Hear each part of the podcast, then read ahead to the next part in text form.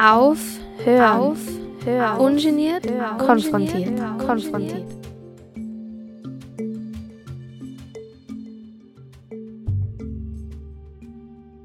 Ja, halli, hallo und herzlich willkommen zurück bei Aufhören ungeniert konfrontiert hier auf Radio Orange 94.0.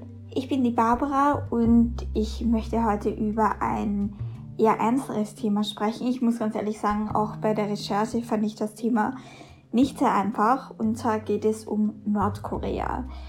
Es ist ein Land, in dem sehr viele Menschen heutzutage sehr unfrei leben. Und das ist auch etwas, das sehr schwierig ist, sich vor, vorzustellen.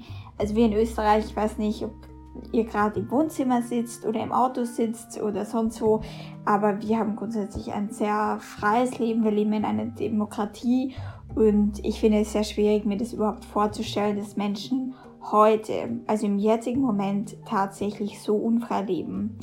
Es sind Menschen, die einfach jeden Tag sich fürchten müssen, wegen den kleinsten Dingen ins Gefängnis zu kommen oder in Arbeitslager, beziehungsweise auch in Konzentrationslager zu kommen. Die Verhältnisse von, von diesen Lagern sind tatsächlich so ähnlich wie die Konzentrationslager, die wir auch kennen von Nazi-Deutschland. Es ist ein Land, in dem heutzutage sich so viele Menschen täglich fragen müssen, wann sie ihre nächste Mahlzeit bekommen und ob das auch genug ist für die Familie. Und Nordkorea ist circa zwölf Stunden von Österreich mit dem Flugzeug entfernt, aber die Menschen leben tatsächlich wie auf einem anderen Planeten. Das wird auch immer wieder so gesagt von Menschen, die geflüchtet sind von Nordkorea und die dann die es in die Freiheit geschafft haben, also, also zum Beispiel nach Südkorea oder in die USA. Die sagen immer wieder, es war für sie tatsächlich so, wie als wären sie auf einem anderen Planeten angekommen.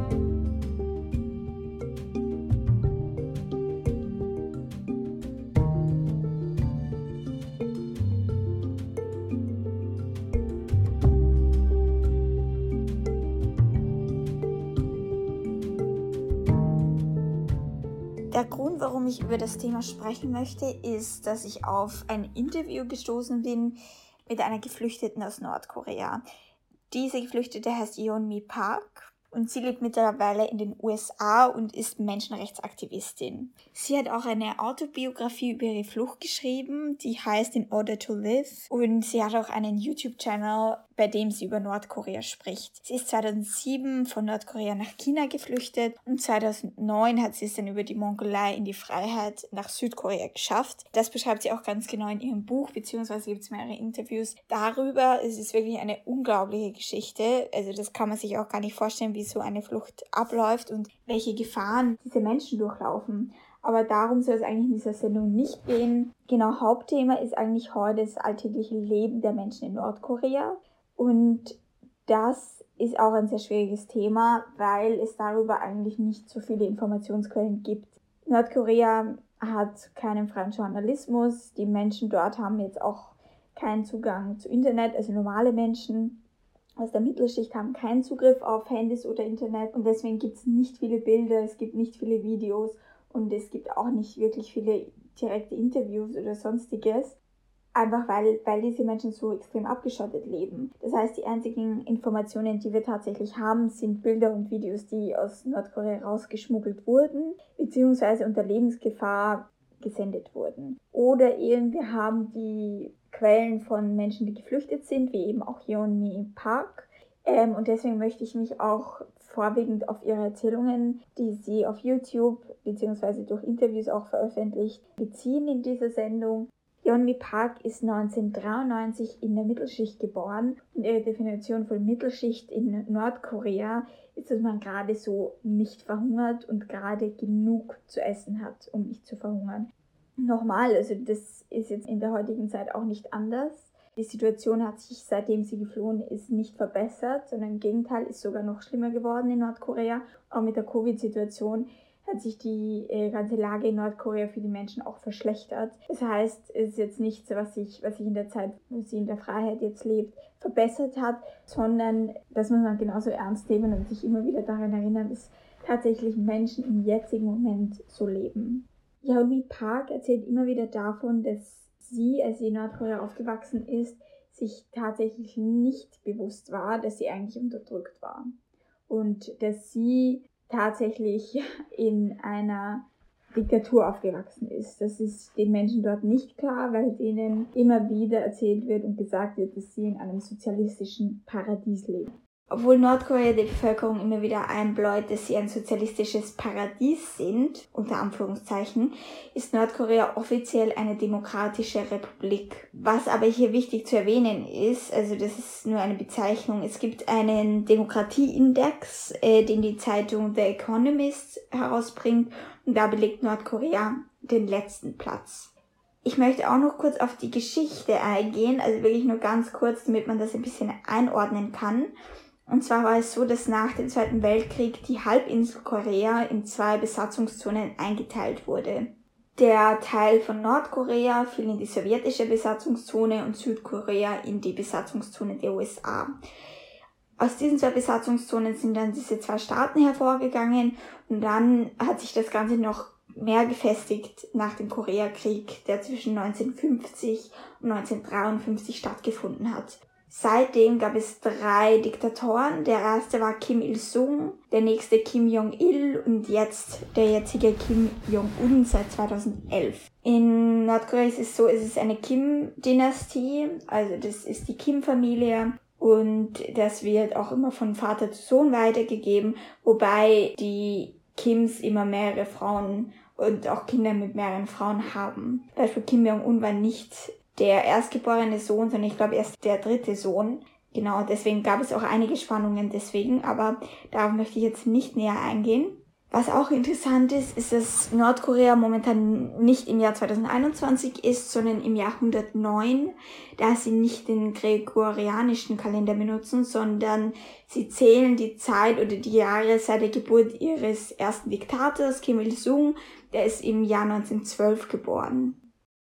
So, und jetzt ganz generell gesagt, obwohl Nordkorea eigentlich ein kommunistischer Staat ist, ja nicht offiziell, aber sie sind ja ein sozialistisches Paradies, in dem ja eigentlich alle gleich sein sollten laut Theorie. Aber trotzdem teilt sich die Gesellschaft in drei Klassen ein. Es sind drei Hauptklassen, wobei es dann noch circa über 50 Unterkategorien dieser äh, Hauptklassen gibt. Diese Unterkategorien sind aber nicht sehr bekannt, beziehungsweise in der Bevölkerung wissen die Menschen nicht, in welcher Unterkategorie sie sich genau befinden. Aus irgendeinem Grund hält es die nordkoreanische Regierung strikt geheim. Das heißt, man weiß nur ungefähr, in welcher Klasse man sich befindet, aber die Unterkategorie weiß nur das Regime.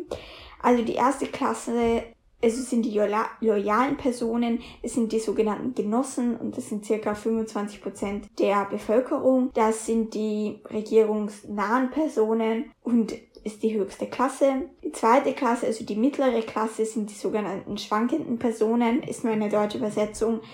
Die sind, sind Mittelschicht, circa 30 Prozent der Bevölkerung sind in dieser Kaste und dann gibt's die unterste Kasse und das sind die sogenannten feindlich gesinnten Personen. Das sind so circa 45 Prozent der Bevölkerung und die sind ganz unten in, in jeglicher Hinsicht. Basierend auf diesen sozialen Klassen entscheidet die Regierung so ziemlich alles. Ja, also wirklich das ganze Leben ist auch danach ausgerichtet, obwohl das in den letzten Jahren auch ein bisschen abgenommen hat, aber noch immer wird sehr, sehr viel nach diesen Klassen ausgerichtet. Ähm, es wird entschieden, wo man wohnen darf, also in welcher Stadt oder in welchem Dorf, in welchem Haus man wohnen darf, welche Schule man besuchen darf, ob man studiert, was man studiert, welchen Beruf man dann ausübt. Das wird alles so entschieden. Auch ähnlich wie es damals in der, in der Sowjetunion war. Wichtig ist aber zu wissen, dass man in diesem System nicht aufsteigen kann. Das heißt, das Einzige, was passieren kann, ist, dass man aufsteigt. Auch wenn man heiratet, steigt die Person aus der höheren Klasse runter. Also, also fällt runter in die, in die nächste Klasse, beziehungsweise in die Klasse, wo die andere Person sich befindet. Und das Wichtige ist auch zu sagen, dass die ganze Familie mit runterfällt in die andere Klasse. Es ist nämlich so, dass grundsätzlich, wenn in Nordkorea jemand ein Verbrechen begeht, und was zum Beispiel Verbrechen sind, darauf kommen wir gleich noch, aber dann ist nicht nur die Person, die das Verbrechen begangen hat, schuldig, sondern die gesamte Familie ist schuldig. Das heißt, es werden bei allen möglichen Dingen drei bis acht Generationen bestraft. Das heißt, es wird, es wird nicht nur du bestraft, es werden deine Eltern bestraft, deine Kinder bestraft, deine Großeltern, die ungeborenen Kinder, die noch gar nicht auf der Welt sind, Onkel, Tanten, je nachdem, wie, wie schlimm jetzt das Verbrechen war. Und das ist eben ein Riesenproblem. Ähm, deswegen gibt es auch ganz viele, die einfach dann nicht heiraten, wenn sie aus verschiedenen Kasten kommen. Einfach weil das die Familie dann gar nicht erlaubt, weil sie auch nicht absteigen möchten. Kommen wir zu dem, was in Nordkorea Verbrechen genannt werden. Und zwar gibt's da Dinge, auf die man sich auf jeden Fall reinmachen kann. Jegliche Kritik an der Diktatur beziehungsweise jeglicher Fluchtversuch etc. oder wenn man das Regime hinterfragt, dass das auf jeden Fall ein Verbrechen ist. Das ist auch klar oder das ist auch relativ logisch.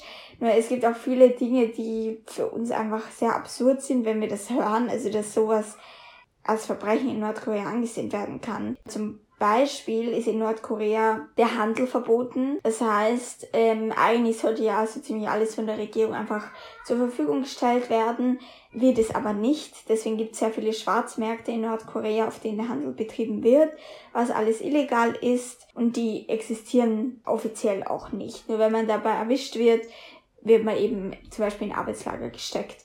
Auch wenn man, und das ist halt das Problem, dass sehr viele Menschen sich in Zwickmühlen befinden, da sie Handel betreiben müssen oder irgendwie zusätzlich Geld verdienen müssen, um ihre Familie zu ernähren zu können, damit die nicht verhungern. Und deswegen handeln sie zum Beispiel auf diesen Schwarzmärkten. Und manchmal, wenn man erwischt wird, auch wenn es etwas sehr Notwendiges ist, wird man dann in Arbeitslager gesteckt. Was auch zum Beispiel als Verbrechen gilt, ist, sich westliche Filme anzuschauen oder Hollywood-Filme sich anzusehen, Jeans zu tragen, oder, ich meine, das ist jetzt auch nicht das größte Verbrechen, aber das äh, kommt auch öfter vor, dass nur, dass es nur, ich glaube, zwischen 10 und 20 Haarschnitte gibt, die Männer und Frauen haben können das sind jetzt vielleicht nicht Sachen, für die man in ein Arbeitslager, glaube ich, geschickt wird, aber es ist, nichtsdestotrotz wird es auch als, als Verbrechen angesehen. Eine andere Sache, die sehr absurd ist und die in Nordkorea als Verbrechen gewertet wird und wo man wirklich aufpassen muss, ist das folgende. Jedes Haus in Nordkorea hat Fotos von den Kim-Diktatoren bei sich. Es ist so, wenn das Haus brennt, es ist das Wichtigste, diese Fotos zu retten. Es ist nämlich so, dass man generell keine Abbildungen von den Diktatoren zerstören darf. Das heißt auch nicht, wenn das irgendwie unabsichtlich passiert, ist es ein Verbrechen. Und hier drunter fällt eben auch, wenn die zufällig in einem Hausbrand verbrennen. Da ist es wichtiger, und es ist sehr, sehr schockierend, diese Bilder zu retten, als vielleicht seine Familienmitglieder zu retten. Es ist nämlich so, wenn man dann bestraft wird, werden die dann auch mit bestraft. Grundsätzlich äh, gab es auch einige sehr hohe Mitglieder der Regierung beziehungsweise vom Militär, die von den Kim-Diktatoren umgebracht wurden wegen Kleinigkeiten. Also zum Beispiel, wenn jemand nicht begeistert genug geklatscht hat, Nachreden von den Kim-Diktatoren, wenn jemand bei irgendwelchen Versammlungen eingeschlafen ist, etc. Also es werden teilweise auch nur Vorwände gesucht, um jemanden umzubringen, vielleicht auch aus anderen Gründen. Grundsätzlich leben die Menschen auch in einer Riesenkultur von Misstrauen. Also es ist normal, dass Nachbarn, die man hatte, von einem auf den anderen Tag auf einmal verschwunden sind und weg sind und man nicht weiß, was mit denen passiert ist oder warum die weg sind. Und man muss einfach sehr gut aufpassen. Also es gibt überall Spitzel, man weiß nie, wem man vertrauen kann, wie man was sagen kann das Schlimme ist auch, dass man schon als Kind einfach lernt, dass man aufpassen muss und dass man niemandem vertrauen darf.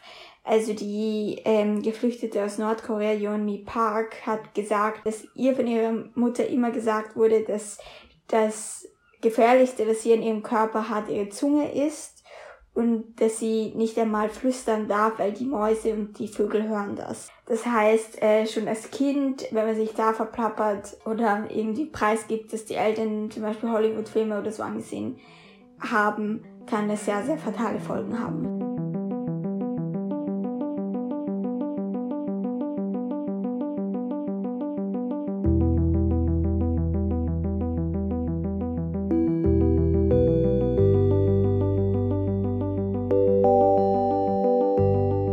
Sind zurück hier auf Radio Orange 94.0, hier bei Aufhören ungeniert konfrontiert, heute beim Thema Nordkorea. man kann sich jetzt die Frage stellen, wieso Menschen in so einer Unfreiheit leben. Und das hat sicher sehr, sehr viel mit der Bildung und mit der Informationsfreiheit, beziehungsweise man kann das eigentlich gar nicht Freiheit nennen, aber mit den Informationen zu tun, auf die Menschen in Nordkorea Zugriff haben.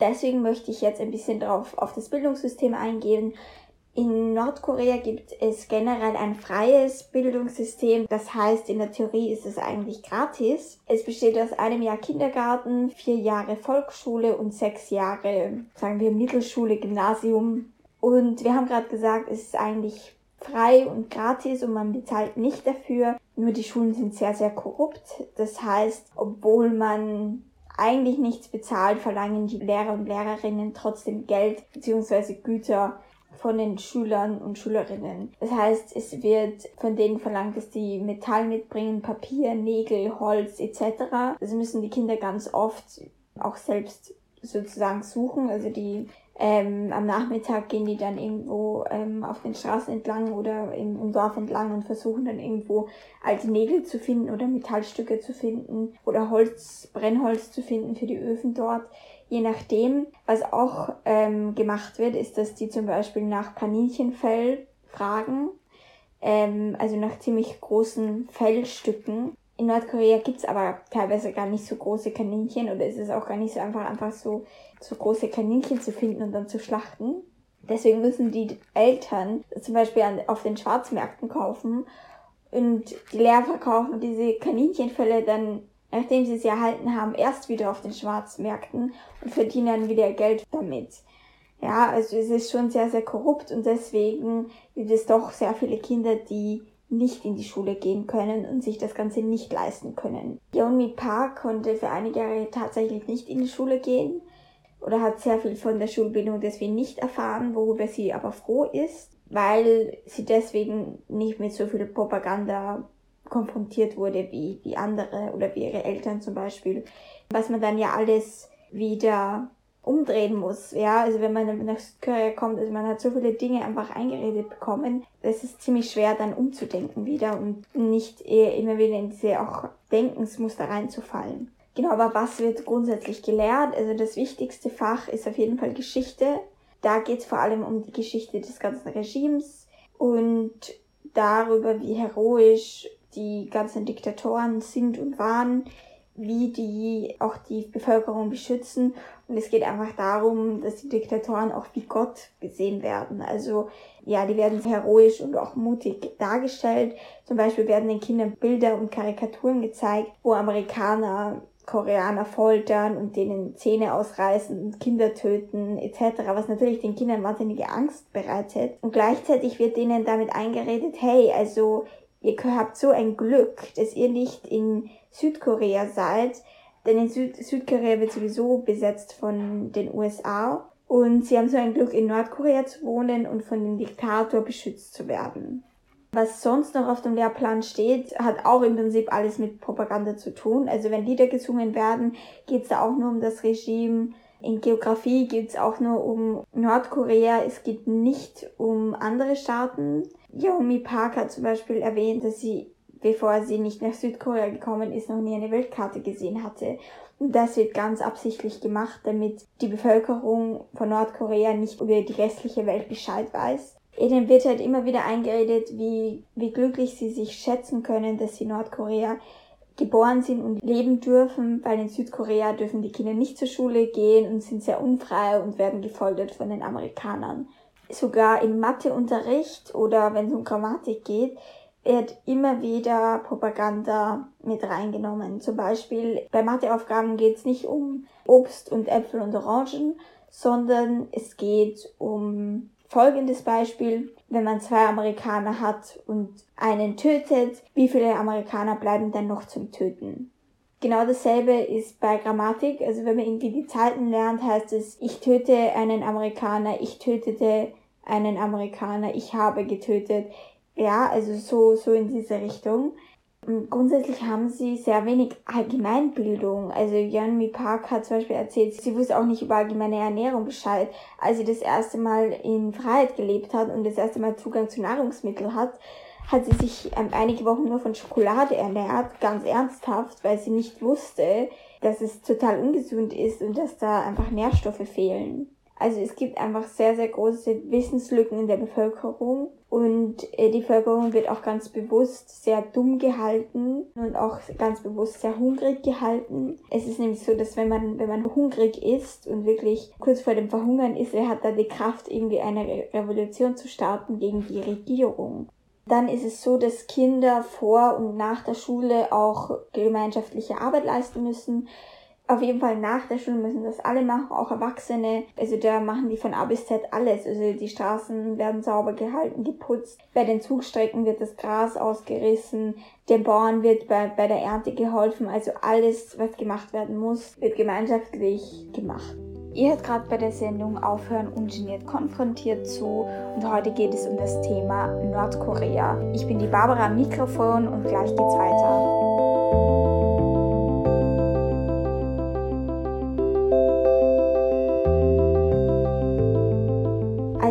Nächstes möchte ich über das Thema Journalismus reden und generell über die Informationen, zu denen die Menschen Zugriff haben. In Nordkorea werden alle Nachrichten von der Nachrichtenagentur, diese heißt KCNA, kontrolliert. Das heißt, es gibt keine freien Nachrichten und keinen freien Journalismus. 70% der Bevölkerung bekommen Nachrichten nur durch mündliche Weitergabe mit. Nordkorea lebt sehr, sehr abgeschottet es gibt ausländische Journalisten und Journalistinnen, die schon die Möglichkeit haben, nach Nordkorea zu reisen, aber die müssen zuerst einmal eingeladen werden und sie werden dann immer begleitet von Reiseführern und Reiseführerinnen, die eigentlich aber nur auf sie aufpassen, damit die nicht mit anderen Menschen oder mit der generellen Bevölkerung in Kontakt kommen und nur das fotografieren und filmen, was auch von der Regierung so gewünscht wurde. Die sind dann auch in speziellen Hotels. Es wird die Reise komplett durchgeplant und durchgetaktet, damit die nur die schönen Seiten sehen. Und es ist quasi unmöglich, da wirklich mit der generellen Bevölkerung in Kontakt zu kommen. Was es natürlich noch viel schwieriger macht, irgendwie auf, auf die Verhältnisse und Missstände aufmerksam zu machen, die in Nordkorea herrschen. Kommen wir zum Thema Handys. Hier haben nur Personen, die in der Regierung oder im Militär wirklich in der Rangordnung sehr hoch oben sind, darauf Zugriff. Für die Mittelschicht ist das eigentlich nicht wirklich vorgesehen und es haben circa nur 0,1% der Bevölkerung Zugriff auf das Internet und wenn die Zugriff haben auf das Internet, dann ist es nur ein sehr restriktives Intranet, wo alle Inhalte von der Regierung kontrolliert werden. Es gibt schon auch Menschen, die aber für die Regierung in Spezialeinheiten arbeiten und die deswegen Zugriff auf das Internet haben. Es gibt Einheiten, die zum Beispiel streng kontrollieren, was Medien über Nordkorea schreiben, was Menschen über Nordkorea sagen, was auch Menschen über Nordkorea sagen und erzählen, die aus Nordkorea geflüchtet sind. Also all diese Geschichten werden auch sehr, sehr genau im Auge behalten und deswegen gibt es natürlich Menschen, die auch Zugriff darauf haben. Als nächstes möchte ich über die Infrastruktur reden. Wir hatten vorhin gerade erwähnt, dass es Journalisten und Journalistinnen gibt, die Nordkorea auch als Touristen und Touristinnen besuchen können. Aber für die Bevölkerung in Nordkorea gibt es keine Reisefreiheit und das nicht einmal innerhalb des Landes. Sie haben aber auch gar nicht die Infrastruktur. Also 97 Prozent der Straßen sind nicht mal asphaltiert. Also es ist auch gar nicht so einfach, da irgendwie zu reisen. Die haben nicht mal Autos. Man ist schon reich, wenn man ein Fahrrad besitzt und sonst, ja, muss man halt sehr viele Strecken auch gehen. Dann möchte ich zu einem anderen sehr wichtigen Thema kommen und zwar zu Krankenhäusern. Krankenhäuser sind sehr, sehr schlecht ausgestattet und die hygienischen Zustände in Krankenhäusern werden als katastrophal beschrieben. Offiziell ist die Versorgung im Krankenhaus kostenlos, aber wie mit der Schulbildung auch ist das nicht die Realität, weil Ärzte trotzdem für ihre Hilfe Geld oder Gegenleistungen verlangen und deswegen können sich viele trotzdem einen Besuch beim Arzt oder im Krankenhaus nicht leisten. Und es ist auch so, dass für, und das ist sehr, sehr schockierend, dass man für Operationen sich die Narkose oder die Betäubungsmittel selbst besorgen muss. Das gilt auch für Amputationen, sonst werden die ohne Betäubung und ohne Narkose durchgeführt. Also sehr, sehr schrecklich. Ich kann mir das nicht vorstellen, um ehrlich zu sein. Ja, es ist auch so, dass ganz grundsätzlich gibt es nicht überall 24 Stunden am Tag Elektrizität. Es gibt auch nicht überall fließendes Wasser. Das heißt, wenn es dann um fünf dunkel wird, dann ist es um fünf dunkel, beziehungsweise haben sie vielleicht eine kleine Öllampe oder so. Aber zumindest sind das Zustände wie bei uns vor einigen hundert Jahren. Dann eine andere Geschichte, die sehr, sehr schockierend ist, ist, dass es in Nordkorea keinen industriellen Dünger gibt. Das heißt, es wird nur natürlicher Dünger benutzt. Was heißt das jetzt? Natürlicher Dünger, wie man sich das vorstellen kann, ist Kot. Also Kot von Tieren und menschlicher Kot. Und wie bekommt man den, den menschlichen Kot? Indem, indem der eingesammelt wird von der Bevölkerung. Und das ist wirklich wahnsinnig, denn jede Familie muss jedes Jahr eine bestimmte Menge an Code abgeben an die Regierung. Das wird einmal im Jahr gesammelt und abgeholt. Also ich glaube im, im Jänner oder Februar hat sie gemeint. Ja, wenn man nicht genug Code hat, ist es auch ein Verbrechen gegen das Regime und es kann auch dazu führen, dass man eingesperrt wird. Das Problem ist aber jetzt, äh, wir hatten schon öfters erwähnt, dass die, dass die Menschen immer wieder, also kurz vor dem Verhungern stehen, beziehungsweise nicht genug zu essen haben. Das heißt, wenn man nicht genug isst, ganz klar, haben auch nicht so viel Code abzugeben. Deswegen ist sogar Code wertvoll in Nordkorea und deswegen müssen die sogar ihren Code gut aufbewahren und absperren. Das heißt, die, die sperren die, die Klos ab und, und dort, wo das, das aufbewahrt wird, damit es nicht gestohlen wird, weil es oft auch dazu kommt, dass Menschen das von anderen stehlen, damit die genug abzugeben haben. Dadurch, dass dieser Code unbehandelt auf die Felder gegeben wird, kommt es dazu, dass die Bevölkerung ganz oft Würmer bekommt, die durch den Dünger weitergegeben werden. Das heißt, es ist so ein Kreislauf und die Menschen müssen einmal im Jahr Tabletten und Medikamente gegen diese Würmer nehmen, weil die sehr, sehr verheerende gesundheitliche Schäden anrichten bei den Menschen. Es können sich wiederum nicht alle diese Medikamente leisten. Das heißt, es gibt ganz viele Menschen, die sehr, sehr krank sind wegen diesen Würmern. Also das ist auch eine Geschichte, die man sich nicht vorstellen kann, wie Menschen im, in 2021 so leben können. Wir sind zurück hier auf Radio Orange 94.0, hier bei Aufhören ungeniert konfrontiert, heute beim Thema Nordkorea.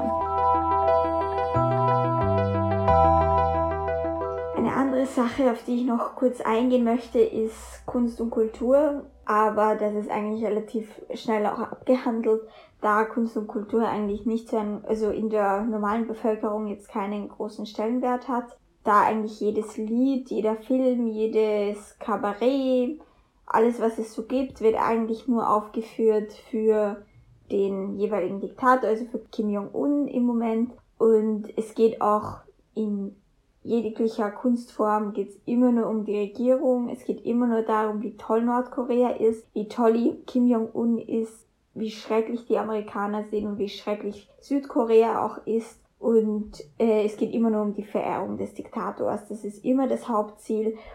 Deswegen wird auch jede Aufführung speziell für Kim Jong-un gemacht. Ja, das heißt, sonst hat es keinen großen Stellenwert leider, beziehungsweise die Lieder sind auch nur Propaganda, auch für die Bevölkerung, auch wenn, wenn die das singen natürlich. Genau, das war's, was ich heute über Nordkorea, über das alltägliche Leben erzählen wollte oder möchte. Es gibt noch wahnsinnig viele Themen, über die man sprechen kann. Also man kann leicht noch einige mehr Sendungen damit füllen. Ähm, lasst mich gerne wissen, falls euch das interessiert hat oder falls ihr euch gern mehr hören möchtet darüber. Ich mache gerne noch eine, eine zweite Sendung drüber. Schaut, schaut unbedingt auf dem YouTube-Kanal von Yaomi Park vorbei beziehungsweise ihr Buch ist auch wirklich sehr empfehlenswert, äh, wenn, man, wenn man sich mehr für das Thema interessiert.